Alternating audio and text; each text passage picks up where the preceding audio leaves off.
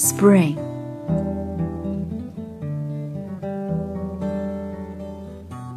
Spring, the sweet spring, is the year's pleasant king. Then blooms each thing, the maids dance in a ring.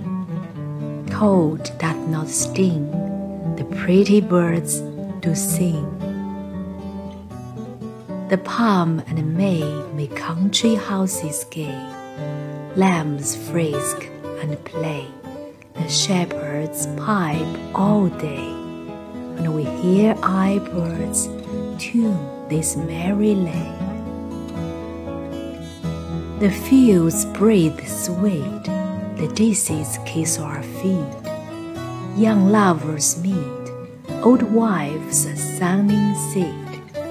In every street, these tunes our ears do greet.